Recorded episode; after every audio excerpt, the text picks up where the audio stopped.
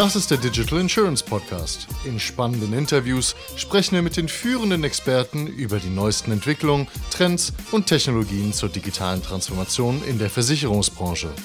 Agilität bedeutet auch, dass Entscheidungen dort getroffen werden, wo die entsprechenden Fragen entstehen und Teams Verantwortung für ihren Service an ihre Kollegen übernehmen. Was das konkret bedeutet und wie Sie das umgesetzt haben, das bespreche ich heute mit Alexander Bockelmann, CTO bei der Baloise Gruppe. Willkommen zum Podcast, Alexander. Hallo Jonas, vielen Dank, dass ich hier sein darf. Sag noch mal kurz zwei Sätze zur Baloise Gruppe. Die Baloise ist auf dem Weg, einer der innovativsten und spannendsten Versicherungsunternehmen in Europa zu werden. Genau mit Sitz in der Schweiz sind wir aber auch in verschiedenen Ländern wie Belgien, Luxemburg, Deutschland und Liechtenstein tätig und mit unserem Digitalversicherer in Deutschland und in Frankreich. Also unsere paneuropäische Ambition ist hier ein bisschen zu spüren. Wie viele Leute arbeiten bei euch ungefähr? Also wir haben rund 9 Milliarden Umsatz und rund 8000 Mitarbeiter. Bevor wir jetzt richtig tief einsteigen, müssen wir einmal dieses Denkmodell erläutern. Im Vorgespräch hast du mir erzählt, dass bei euch so ein, und da hatten wir das Beispiel des Accounting-Teams, ob das jetzt richtig war oder nicht, ist es sei dahingestellt, dass das Accounting-Teams mehr Verantwortung in der Wertschöpfungskette übernimmt und zum Beispiel selbst entscheidet, mit welchen Partnern oder mit welcher Software sie ihre Accounting-Leistung an die restliche Organisation zur Verfügung stellt. Kannst du das einmal erläutern, was dahinter steckt hinter diesem Gedanken, jetzt ohne tief ins Detail zu gehen, eher mal so als Kontext? Mhm. Die Grundüberlegung ist ja nicht neu und auch nicht zwingend Balois-spezifisch. Was wir im Kern glauben, ist, dass dysfunktionale Silos in der heutigen Zeit häufig nicht mehr tragbar sind. Ja. Und wir arbeiten somit daran, die historischen Kompetenzgrenzen dort aufzulösen, wo nur eine Neuaufstellung für uns einen Mehrwert bringt. Und in diesen spezifischen Bereichen wollen wir möglichst weitgehend eine End-to-End Produkt- oder Serviceverantwortung ermöglichen. Das heißt, Business und IT gehen dort Hand in Hand, crossfunktionale Teams sind da und damit wollen wir dann Entscheidungen möglichst dorthin bringen, wo die Expertise ist. Und wer kennt denn nicht das Problem, wenn man ein Projekt oder etwas machen will, dass man dann viele Wartezeiten, Handoffs und ähnliches hat? Und diese Problematik wollen wir damit lösen, dass wir die Expertise für einen Service in einem Team bündeln. Okay, lass uns das mal kurz ein bisschen auseinandernehmen, dass es plastisch wird. Du hast gerade von historischen Kompetenzgrenzen gesprochen. Was meinst du damit? Ganz klassisch, wenn ich jetzt an eine klassische Organisation denke, dann haben wir eine Finanzabteilung, wir haben eine IT-Abteilung, wir haben irgendwie so eine Klebeschicht dazwischen, die hießen dann früher mal DV-Koordinatoren oder IT-Koordinatoren, die rennen dann irgendwie vom Penthouse, wo das Finance Department sitzt, ja, und versuchen zu verstehen, was sie wollen, in den Keller zur IT und versuchen zu übersetzen, was die denn quasi wollen. Und diese Abstimmungsgeschichten, die wollen wir quasi auflösen. Das heißt, wir bringen die Teams crossfunktional zusammen. Und was heißt das dann ganz konkret? Wir haben zum Beispiel in der Finanzabteilung unterschiedliche Business Services, die diese Funktion erbringen. Das kann Accounting sein, das kann IFRS-Abschluss sein, das können Finanzdatenreporting, was auch immer sein. Und früher hattest du eine Finanzabteilung, die kam morgens, die Systeme irgendwie liefen und ob da jetzt Projekte laufen oder Betriebsthemen in diesen Systemen sind, war ihnen relativ egal. Sie wollten halt irgendwie ihre Aufgaben machen. Heutzutage geben wir mehr Verantwortung in diese Teams und sagen, pass auf, du bist nicht nur verantwortlich dafür, dass du den Business Output generierst, sondern du bist auch dafür verantwortlich, dass du möglichst effizient und gut aufgestellt bist, das zu tun, inklusive der Funktionalität der Systeme, die du dafür brauchst. Und damit wird man quasi end-to-end -end verantwortlich. Ich muss nicht nur schauen, dass ich quasi den Business-Output liefere, sondern auch, dass ich alle Faktoren, die mich da beeinflussen, auch so steuere, dass ich möglichst effektiv und effizient arbeiten kann. Okay, Du hast gerade von DV-Organisationen, IT-Koordinatoren, das sind ja dann vereinfacht ausgedrückt Übersetzer, die quasi die Anforderungen, in dem Fall Accounting, Finanz, in IT-Anforderungen übersetzen, so Business Analyst, IT Analyst und sowas in der Art, richtig? Ja, genau. Das ist quasi die historische Aufteilung. Für uns gibt es quasi in Zukunft nur noch ein Team. Da gibt es quasi den Service-Verantwortlichen, den kannst du jetzt unterschiedlich nennen. Der heißt mal Product Owner, der heißt Business-Verantwortlicher. Und dann gibt es ein Team. Und das Team unterscheidet nicht mehr, aus welcher Historie der Ausbildung die Kolleginnen und Kollegen kommen, sondern das Team hat dann halt Experten, die mehr einen IT-Hintergrund haben und Experten, die mehr einen fachlichen Hintergrund haben. Sie werden aber fachlich von einer Stelle geführt. Und damit sind diese Abstimmungsaufwände und dieses Ping-Pong, was soll denn jetzt gemacht werden und diese Übersetzungsarbeit nicht mehr da in dem Umfang, weil sie schon in einem Team zusammenarbeiten. Reden wir mal konkret dann darüber, wie das aussieht. Jetzt haben wir in der Finanzabteilung wahrscheinlich überwiegend Software, die ich einkaufe. Da werde ich jetzt sicherlich die ein oder anderen Sachen auch selbst entwickeln, aber ich nehme mal an, dass der Großteil eingekauft wird, oder? Ja, ist überwiegend Basissoftware. Genau, insofern frage ich mich gerade, welche Rollen in diesem IT-Segment vorhanden sind. Das sind ja dann weniger Softwareentwickler und mehr ne, Einkäufer sind es wahrscheinlich auch nicht, aber wie würdest du es beschreiben, was das für Fähigkeiten sind? Wir haben quasi die Situation gehabt, und ich komme gleich auf deine Frage, wir haben die Situation gehabt, dass wir mit dem neuen Accounting-Standard IFRS 917 die Möglichkeit hatten, dass auch die ganze Fachlichkeit neu aufgesetzt werden musste. Und dort haben wir dann quasi gesagt, gut, dann nutzen wir diesen Umbruch, um dann auch unsere IT zu modernisieren und im Konzern zu standardisieren. Und haben quasi in einer Projektorganisation diese Teams zusammengebracht. Das ist ja relativ klassisch. Und haben jetzt aber gesehen, hey, das läuft richtig gut und wir wollen diese Projektorganisation in die Linienorganisation überführen. Das heißt, du hast in diesem Team, hast du jetzt quasi die fachliche Verantwortung der ehemaligen Fachabteilungsleiter oder ähnlicher Experten, die jetzt in ihren Teams auch die IT-Kollegen haben. Und wir reden hier als Standardsoftware über SAP und ähnliche Systeme.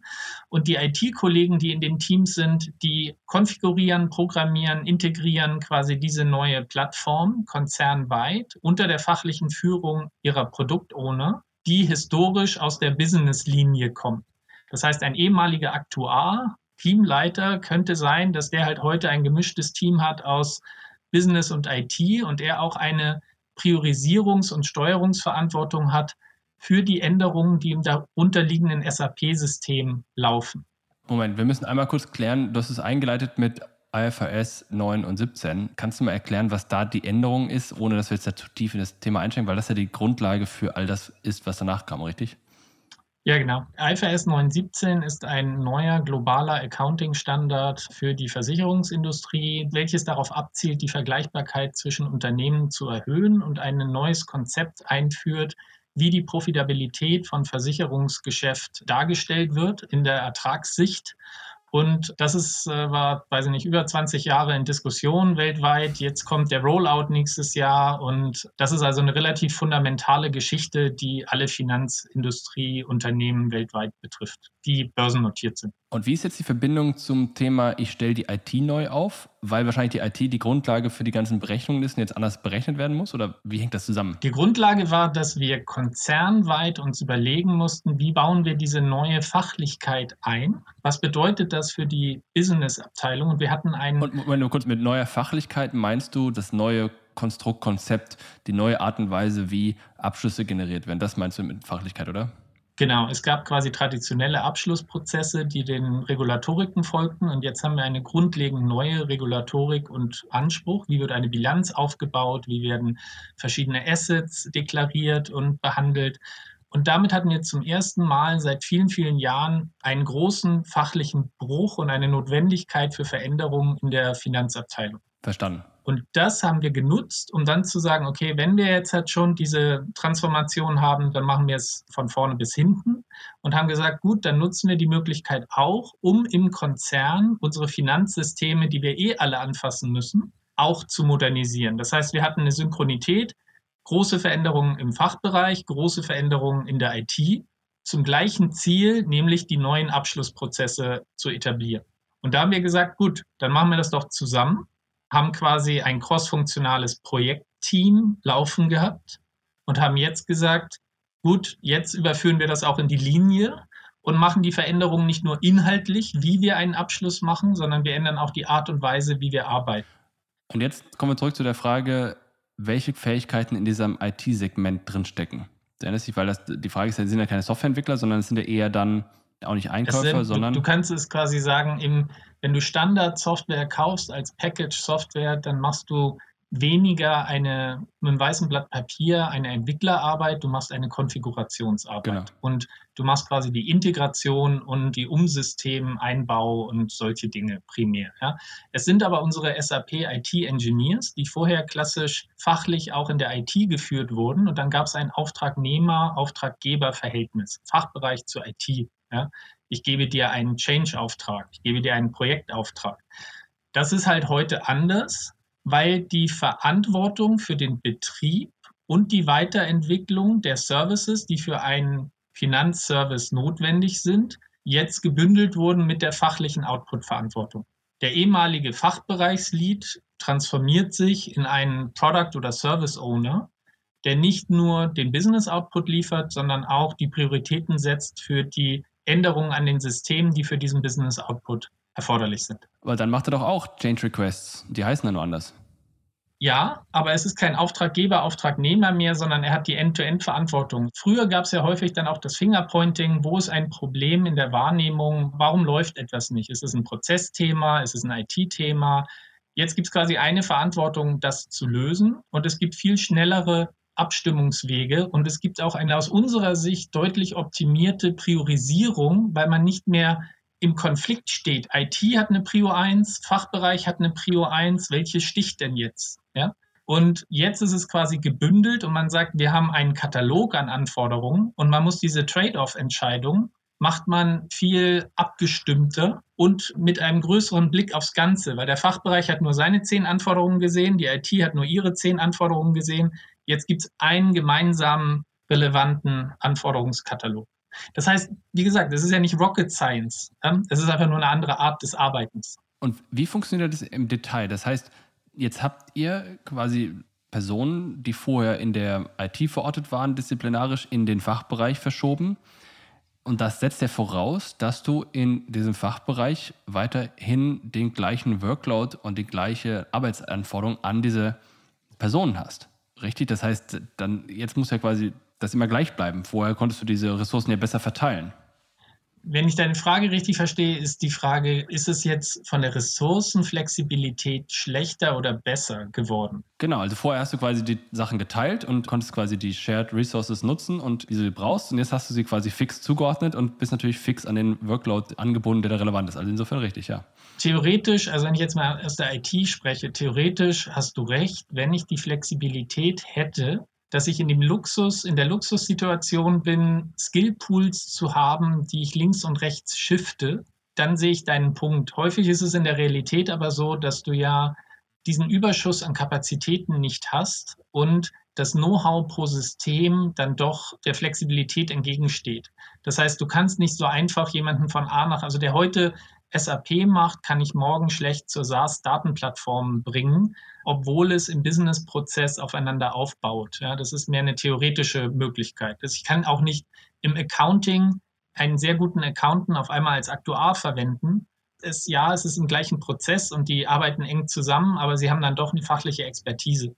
Das heißt, wir haben dort, wo wir eine 1 zu 1 Zuordnung mehr oder weniger machen können, zwischen System und Businessfähigkeit, haben wir die zugeordnet. Und für die Themen, die von mehreren Business-Fähigkeiten genutzt werden, ganz klassisch Datenplattformen oder sowas, ja, da greift jeder drauf zu, das ist immer noch ein Shared Service. Ja. Aber der hat dann einen Produktowner, der dann vielleicht mehr IT-getrieben ist, weil es weniger Fachlichkeitsthemen gibt, sondern eher Datenqualität oder Datenverfügbarkeit. Verstanden. Das heißt, ihr hattet im Grunde vorher auch schon diese Pools an quasi Expertisen, die einfach nur woanders hingen und jetzt habt ihr sie einfach rübergeschoben. Da gab es keine Situation, wo du die gleichen Leute heute auf das eine Projekt und morgen auf das andere Projekt setzen konntest. Weil ne, wenn du jetzt Entwickler hast, eine große Anzahl von Entwicklern, denen ist ja mehr oder weniger egal, ob sie jetzt heute die App bauen oder eine Webseite mit Abstrichen und so weiter. Genau, wir reden da halt über, sag ich mal, relativ spezialisiertes Wissen im Package-Software-Umfeld, SAP-spezifisch. Ja. Das ist jetzt kein flexibler JavaScript-Skill, wo ich mal Funktionalität A oder B programmiere. Genau. Ja.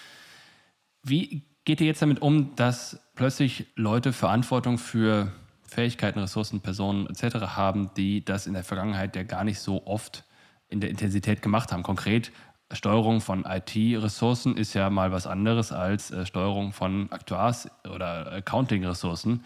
Das heißt, die Führungskräfte müssen ja dann auch quasi abgeskillt werden auf Englisch und auf Deutsch weitergebildet, wie auch immer, um damit umgehen zu können? Oder wie habt ihr das Thema adressiert? Oder war das gar kein Thema? Ich glaube, das ist bei uns ein größeres Thema, weil wir, es ist getrieben ein bisschen aus zwei großen Dingen, die uns gerade vorantreiben. Das eine ist unsere Geschäftsstrategie, die Simply Safe Season 2 Strategie. Die ist recht einfach und vielleicht ein bisschen naiv zusammenfassbar auf den Punkt, wenn wir engagierte und zufriedene Mitarbeiter haben, dann kreieren die ein Umfeld, in dem wir zufriedene und loyale Kunden haben und das führt zu ökonomischem Erfolg. Ja? Mhm. Das heißt, das Thema People-Transformation ist bei uns eine der Säulen unserer Strategie. Eine der Prinzipien, die wir in der IT und hier in diesem Umfeld und auch in weiteren Bereichen leben, ist da die Trennung von disziplinarischer und fachlicher Führung weil wir es auch ermöglichen wollen, dass man ohne Angst und Druck auf disziplinarische Geschichten die Experten zu Wort kommen lässt und ihnen Entscheidungsbefugnis gibt. Und diese Trennung von disziplinarischer und fachlicher Führung haben wir quasi auch in dem Beispiel Finanzumfeld, wo wir die IT-Kollegen in die fachliche Führung dieser gemischten crossfunktionalen Teams gegeben haben die disziplinarische Führung aber noch in einer IT-Funktion ist, um so etwas zu tun wie Recruiting, Skilling, Community Building, diese ganzen Themen, die nichts mit der teamspezifischen Fachlichkeit zu tun haben. Das heißt, in den Teams können Sie dort als IT-Experten mit Ihrem Product Owner, Ihrer Führungskraft, quasi Ihrer fachlichen Führungskraft eng zusammenarbeiten, Ihren Input reinbringen. Und das beantwortet deine Frage. Es ist ein großer Change emotional und mental, wenn man auf einmal Verantwortung übernimmt für einen Bereich, mit dem man vorher nichts zu tun hatte. Ja? Jetzt habe ich auf einmal IT-Expertise im Team. Und der Change-Aspekt da drin ist, den Experten zu vertrauen, das Team zu bilden, weil ich habe ja die Expertise im Team. Und auch wenn ich die fachliche Führung habe, muss ich halt Vertrauen aufbauen zu meinen Experten aus der anderen Funktion, die in meinem Team sind, dass die mir auch die richtigen Vorschläge und Beratungen geben. Aber das ist ja gerade das, was wir erreichen wollen. Wir wollen, dass die Experten möglichst nah, die möglichst nah am Problem sind, die Problemlösungen bearbeiten und dort zu möglichst guten und besseren Entscheidungen als in der Vergangenheit kommen. Ist das so eine Matrix-Organisation dann, wenn ich es richtig sehe? Oder ist das. Ein bisschen kannst du das so sehen, dass es in Richtung einer Matrix geht. Die fachliche Führung ist immer direkt beim Produkt oder Service. Und die disziplinarische Führung kann woanders liegen. In unserem Beispiel halt bei den IT-Kollegen, die liegt immer noch in der IT-Funktion. Ja, wie bist du dann, du hast ja gerade vorhin gesagt, dass das so ein bisschen das Fingerpointing da reduziert. Wer ist jetzt schuld daran, dass irgendwas nicht funktioniert? Dann hast du ja auch aus der fachlichen Sicht, kannst du ja dann auch argumentieren, was schickt ihr mir hier so einen Deppen darüber? Äh, der kann er gar nicht. Ist das nicht auch ein Thema? Also zum einen, zum einen sind wir natürlich immer dabei zu schauen, dass wir die richtige Expertise am richtigen Ort haben. Das macht, Aber, Sinn. Ja, ja. Aber das ist auch eins der Themen, wo wir halt zum einen in der Führung sehr stark einen Schwerpunkt legen. Wie machen wir Führung in der Zukunft? Was verstehen wir unter Führung? Da gibt es noch die ganze spannende Diskussion, wie viel Governance und Führung brauche ich denn in agilen Umfeldern? Ja, das ist noch ein anderer Punkt. Oh ja. Aber die Kolleginnen und Kollegen kannten sich weitestgehend auch schon in der Vergangenheit, weil wir ja nicht zum ersten Mal zusammenarbeiten. Dadurch ist die Zusammenführung eigentlich recht gut, hat das recht gut funktioniert. Also am liebsten würde ich mal in dieses agile Strukturthema da reingehen. Ist vielleicht ein bisschen zu viel, da müssen wir mal einen anderen Podcast zu machen. Aber vielleicht mal eine Frage. Das heißt, du hast diese Matrix-Organisation und wie sorgt ihr dafür, dass dieses Wissen, das dann ja trotzdem noch IT-relevant ist, auch ausgetauscht wird? Wahrscheinlich dann aber beantworte ich meine Frage selbst, indem ich sage, dass, dass das immerhin noch in dieser disziplinarischen IT-Spalte oder Reihe, je nachdem, wie man es sieht, drin ist, wo du quasi Weiterbildung, Wissenstransfer und sowas drin hast, oder? Ja, genau. Und vielleicht einen Satz ganz kurz zu dieser Agilitätsthematik, nur weil es mir am Herzen liegt. Ja, ich, ich, äh, jetzt hast du die Tür aufgemacht. Jetzt du hast ich da alles aufgemacht. Einen Fuß, einen Fuß quasi reingehen. ja. Ich glaube, das größte Missverständnis bei Agilität ist, dass es ein Wegfall von Führung oder Governance bedeutet. Ja, äh, lass mich kurz reingehen. Ja? Absolut, was ich mal höre, ist, äh, wir sind doch alle agil, wir brauchen keinen Projektplan mehr. Ich so, ja, dann kriege ich Gänsehaut genau. und weiß ich nicht, auch nicht irgendwie. Und ich glaube, es, es, ist ein bisschen das Thema, dass das Thema oder der Begriff Führung eine negative Konnotation bekommen hat. Das klingt nach Einschränkungen, das klingt nach bürokratischen Vorgaben etc. Und ich glaube, wir können gerne einen neuen Begriff verwenden, Neudeutsch dann Leadership, sagt für mich eigentlich fast nichts anderes. Aber ich glaube, dass der Punkt immer vernachlässigt wird und deshalb ist auch in diesem Change für uns ein großer Teil natürlich die Arbeit mit allen Kolleginnen und Kollegen im Upskilling und im Purpose erklären und so. Aber der größte Punkt ist in den neuen Leadership-Führungsrollen im agilen Kontext, weil die noch mehr machen müssen, vielleicht sogar als in der klassischen Organisation, um zu erklären, was ist die Strategie, was bedeutet es, was ist der Purpose, wie setzen wir die Prioritäten, weil wenn ich die dezentrale Entscheidungsbefugnis haben will, brauche ich einen zentralen Masterplan, wo es ungefähr hingehen soll und den müssen alle verstehen. Ja? Und vielleicht noch einen letzten Satz und dann lasse ich die Tür auch wieder zufallen. Ich mache sie wieder wir, auf. Ja, okay. Wir sind da noch einen Schritt weiter gegangen und wir haben für die IT, weil wir glauben, dass das Thema Enterprise, Architektur, Security und andere Themen so bedeutend ist, haben wir uns quasi eine, ich sag mal, an die Agilität angelehnte Governance-Struktur auf Gruppenebene gegönnt, aufgebaut, wo wir in Expertenteams, die wir Gilden nennen, die Standards für die Gruppe setzen und das dann halt auch Vorgaben für die dezentralen Teams ergibt und sie somit auch Halterichtlinien haben, wie, was ist mein Optionsraum, um meine lokalen Probleme zu lösen, ohne dass wir im Big Picture auseinanderlaufen.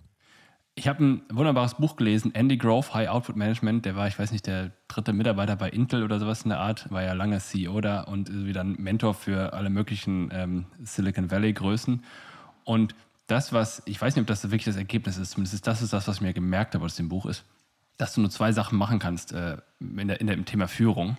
Motivieren und trainieren. Jetzt kann man motivieren, wie manche verstehen darunter, mehr Geld zahlen. Das ist jetzt nicht unbedingt das, was ich ausschließlich meine aber mehr kannst du nicht machen. Du kannst niemandem sagen, was er machen soll. Du kannst, also wir reden über verschiedene Level. Ne? Wenn du jetzt äh, bei eins, einfacher Stückarbeit bist, dann kannst du natürlich den Leuten sagen, leg das, den Baustein so hin und dann passt das. Aber wenn wir jetzt über komplexere Arbeit reden, auch mehr Denkarbeit und alles, dann kannst du niemandem sagen, was er machen soll. Du kannst nur dafür sorgen, dass die Spaß daran haben und das gemeinsame Ziel haben und dass sie in der Lage sind, es auch tun durch Coaching und so weiter und so fort. Genau. Und das ist für mich der Kern dieser agilen Führung die disziplinarisch ist weiterhin Begriff, aber eigentlich brauchst du gar keine disziplinarische Führung, weil jeder selbst merkt, wenn er was falsch macht, so im Idealen. Ne? Geht natürlich am Ende nicht, aber. Und das ist auch einer der Gründe, warum wir als Balois zum Beispiel einen großen Fokus auf das Thema Training setzen, ähm, weil wir haben eine so starke Veränderung.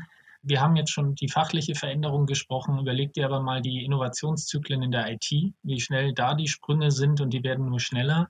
Deshalb bieten wir bis zu 10 Prozent der Arbeitszeit als Trainings- und Lernzeit an. Das Problem ist immer, wie spielt man diese Freiräume frei? Ja, weil das klingt jetzt erstmal gut, 10 Prozent zu haben, aber wenn ich bei 120 Prozent ausgebucht bin für Projekte und Anforderungen, das ist dann immer noch die Schwierigkeit. Aber unsere Aspiration ist da quasi hinzukommen, weil wir genau diesen Punkt, den du gerade genannt hast, auch sehen und, und auch sehr stark unterstützen. Wie messt ihr den Erfolg in dieser Initiative? Man muss ja irgendwie sich vorher überlegt haben, wir machen dieses Projekt jetzt und dann erhoffen wir uns eine gewisse Änderung. Und woran erkennt man jetzt, ob diese Änderung eingetreten ist? Es gibt unterschiedliche Ebenen der Erfolgsmessung. Das eine ist, ähm, ich hatte dir schon unsere Simply Safe Strategie, also interne Mitarbeiter, Kundenzufriedenheit, Erfolg. Das heißt, die interne Mitarbeiterzufriedenheit ist ein Thema, was wir ganz quantitativ messen. Wie entwickelt sich das über die Zeit? In welchen Bereichen? Und da sehen wir ja in den Bereichen, wo wir den Change gemacht haben oder machen, wie entwickelt sich da versus in anderen Bereichen. Ähm, lass, mal andere, da, lass, mal kurz da, reingehen, weil Zufriedenheit ja. ist ja ein großes Thema. Was heißt denn dann Zufriedenheit in dem Fall? Also, das heißt, jede Woche, es gibt ja auch so Tools, wo du quasi dann so Pulschecks machst und so weiter. Dann kann jede Woche Montag soll einer eintragen, wie geht es dir heute? Auch persönlich, privat hast du welche Herausforderungen gerade? Bist du wie krank gewesen letzte Woche oder so in der Art? Ich meine, dann tippen die Leute an, weiß ich, Sternchen 1 bis 5, wie, wie zufrieden bin ich oder wie muss ich mir das vorstellen? Es gibt bestimmt gute Gründe, in manchen Umfeldern das so zu machen wie beschrieben. Für uns ist es dann ein bisschen ein Reporting Overload. Ja. Ja. Und deshalb sind wir da ein bisschen restriktiver unterwegs und haben quasi so Pulschecks in einer kleineren Variante, die teilweise nur drei Fragen haben auf so Quartalsebene. Und dann machen wir zweimal im Jahr eine größere Abfrage, um dann auch ein bisschen tiefer zu bohren. Was ist denn das Problem? Und da fragen wir dann zum Beispiel auch, versteht ihr eigentlich den, ist die Kommunikation da, dass der Purpose und der Sinn und so erklärt wird? Und da gehen wir in unterschiedliche Parameter rein und versuchen das dann quasi auch aufzunehmen und für Optimierungsmaßnahmen zu nutzen. Haben wir jetzt hier ein Kommunikationsthema, haben wir ein Overload-Thema von der Kapazität, in welche Richtung geht's? Der rote Faden, den wir messen, ist quasi mehr ja, Neudeutsch Happiness, äh, Altdeutsch könntest du sagen, Net Promoter Score. Es gibt ja unterschiedliche Namen für ungefähr das gleiche Thema. Ja. Wie zufrieden ist man quasi mit Balois als Arbeitgeber und wie wahrscheinlich ist es, dass du halt irgendwie Freunden und Bekannten sagst, das ist ein toller Platz und da wollen wir auch hinkommen. Das ist eine unserer Erfolgsmessungen. Spezifisch haben wir dann aber in den Bereichen auch noch konkrete Erfolgsmessungen. Beispiel, mit der Finanztransformation wollen wir erreichen, dass wir unsere Abschlussprozesse um mehrere Wochen beschleunigen. Ja, okay. Das heißt, das ist eine ganz konkrete Prozessoptimierungsmessgröße. Schaffen wir es, schneller, höher weiterzukommen mit den Mitteln, die wir halt angehen. Weil das Thema Prozesse beschleunigen, da bin ich dabei, aber die Prozesse werden ja beschleunigt dadurch, dass du zum Beispiel die IT einsetzt, die Anwendung implementierst etc., Prozesse optimierst, aber ja nicht dadurch, dass du diese Serviceorganisation jetzt baust, dass du quasi das zusammenbaust. Dadurch würdest du ja höchstens die Veränderungsgeschwindigkeit erhöhen oder sehe ich das falsch? Nein, es ist ein guter Punkt. Was wir dazu machen, zum Beispiel in der Schweiz haben wir mit dieser Transformation schon vor über zehn Jahren begonnen. Und der Hintergrund da war ein bisschen, dass, dass es eine recht vernetzte IT gab und es gab dann unter anderem auch Bottleneck-Capabilities, auf die alle Projekte zugingen. Und äh, da gab es in Projekten dann immer wieder Herausforderungen in der Umsetzung. Jetzt durch die Dezentralisierung der Entscheidungen und durch die üblichen Prozesse, die man so kennt, dass man teamübergreifend dann halt plant, Neudeutsch PI-Plannings und sowas, ist eine viel größere Transparenz da, welche Ressourcen wo für was zur Verfügung stehen und dadurch auch eine reibungslosere Roadmap-Definition. Das heißt nicht, dass jeder bekommt, was er will, aber es ist das Verständnis da, was möglich ist, in welcher Zeiteinheit. Und dann hat man andere Diskussionen, um die Trade-off-Entscheidungen zu fällen, weil normalerweise ist man immer in der Situation, dass ich mehr Nachfrage habe als Umsetzungskapazität in einer Zeiteinheit. Ja?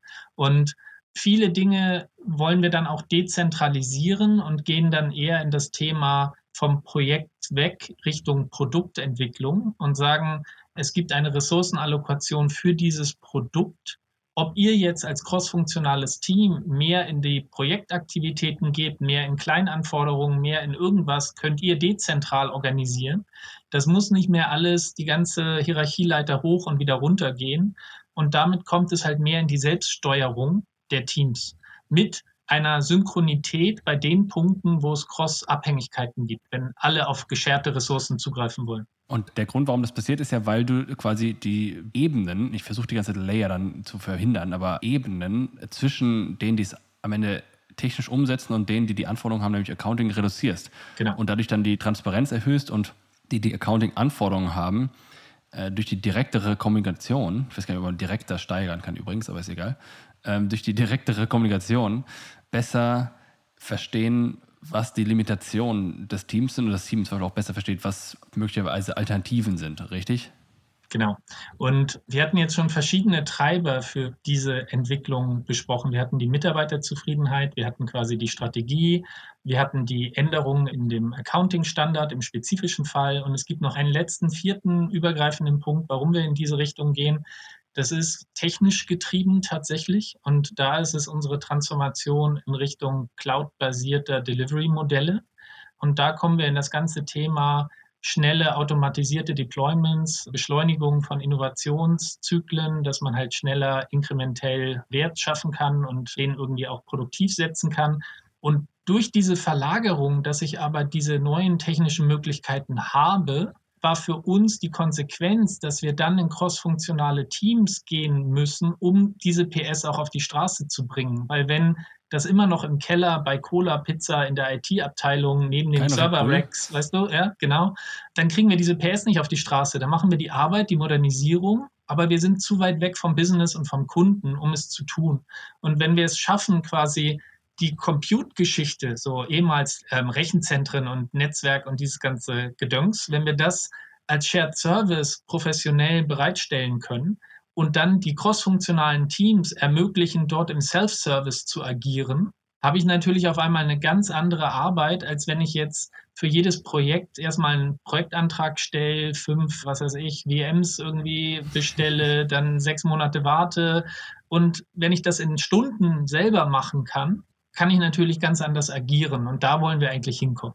Und was ihr in, der Essenz macht, ist, dass ihr einfach Prozesse, die mehr oder weniger, kann man jetzt sagen, unnötig oder nicht sind, äh, wegkürzen. Also im Grunde streamlined ihr diesen Prozess, indem du, und da sind wir wieder beim Anfang, denen, die es brauchen, die Kompetenz oder die Fähigkeit und die Erlaubnis gibst, das sich selbst zu holen in diesem Self-Service-Ansatz.